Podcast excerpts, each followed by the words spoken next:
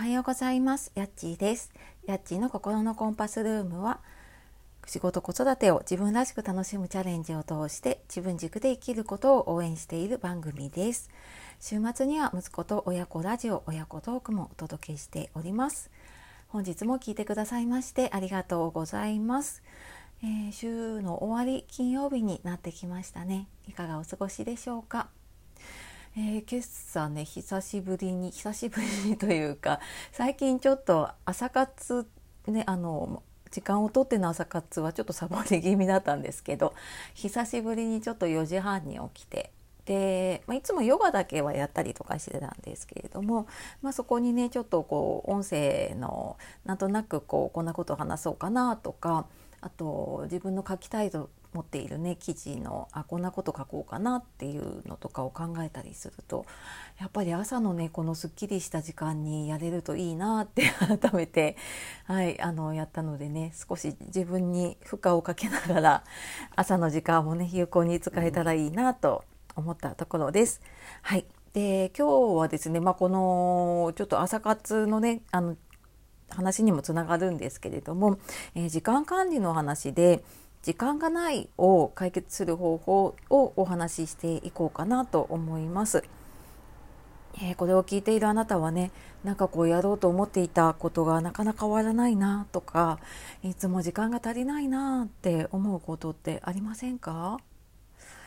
いやなんかこれ私もすごい実感がこもっちゃったんですけど もう毎日毎日やることに追われてもうなかなかやること減らないなっていうのをずっと悩み続けていて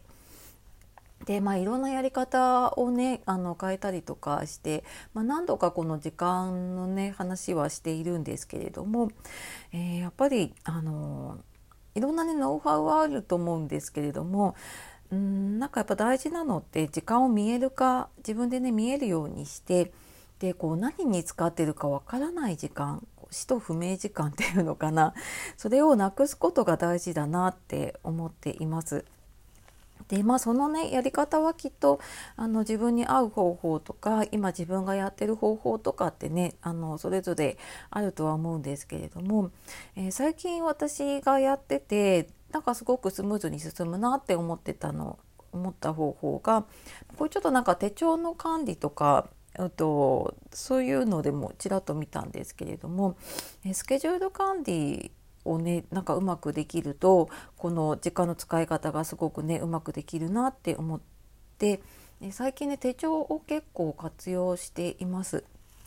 まスケジュール管理ねきっとアプリでやっていたりとかあとはあのスケジュール帳もねいろんなの使ってる方いるとは思うんですけれども、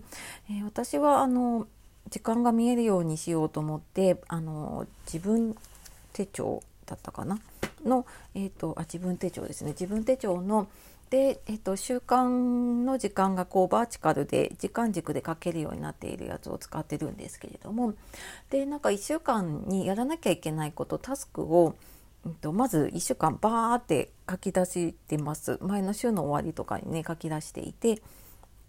でなんかあのタスクが結構バラバラなんですよね。その私今仕事も自分でやっているので仕事のこと家のこと自分のことなんかすっごいごちゃごちゃになっちゃうのでこれをちょっと色分けしていて仕事は黒とか家族は青とか自分のは赤とかってしていくとあなんかこう家族がいる時にこれやった方がいいなとかあの一人の時間にこの仕事のこと集中した方がいいなっていうので最初書いた時に色がバラバラだったんだけど最近こう色ごとにまとまるようになってきたのでなんかそれでなんとなくね時間がうまく使えるようになってきたなって思っています。であの習慣のタスク書き出していてそこから私はなんか今まで ToDo リストにとかあとは iPhone のねリマインダーのアプリにこうバーって入れたりとかしていたんですけれどもなんか結局これもうその場でスケジュールにこう組んでいっちゃった方が自分はあのやるなっていうかあのそういうふうにやらないと多分時間ができたらやろうとかって持ってるとなんかそこまでね意志が強くなくて いつもやりたくないタスクが残っちゃうなって思ったので、うん、あのタスクを少しこう細かく分けて、うん、と入れるようにしています。でなんかそうするとうんなんか例えば取っかかりでこの音声配信するにしても多分こうテーマを決めてで、まあ、台本書くのは台本書いてで収録してでそこからこうアプリにアップしてみたいな作業分かれると思うんですね。でまとまった時間取れないなっていう時には例えばちょっと台本だけは、えー、他の時にちょっとまとめてあの作っておくとかっていう使い方もできると思うのでなんかそういうふうにこういろんなスケジュールで見える化していくと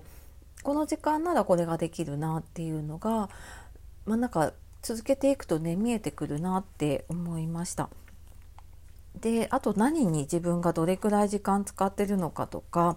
でななんかこのタスク終わらないなと思った時に、うん、ふと見るとやっぱりねあの SNS とかスマホを見ちゃったりとかするんですね。だからもうなんかその SNS を見るのも自分の時間のスケジュールに入れていて 例えばお昼の時間は、えー、もう休憩というかねにしてもその時間はもう SNS を見る時間にしたりとか、うん、あのー、そんな風にしてますね。あとまあ、お昼とあと夕方ぐらいかな夕方のなんかちょっとこう家事やる前ぐらいに少しなんかその時間をとってで、まあ、コメント来てたら返したりとかねそういう時間もあえてスケジュールに入れてますね。うん、でなんかそうするとなんだかやりたいやりたいことっていうかうんなんか予定に入っているからねあこれはそうだ後でできることなんだみたいな感じで、うん、なんか時間がうまく回せるかなと思いました。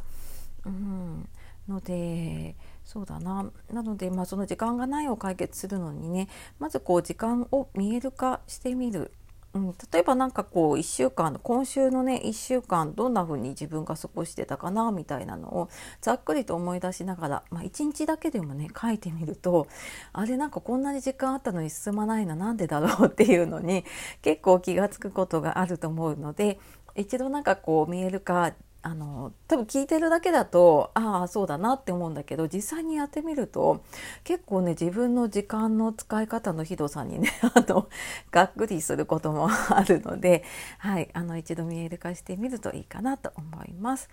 はいというわけで、えー、今日も最後まで聞いてくださいましてありがとうございました。では素敵な一日をお過ごしください。さようなら、またね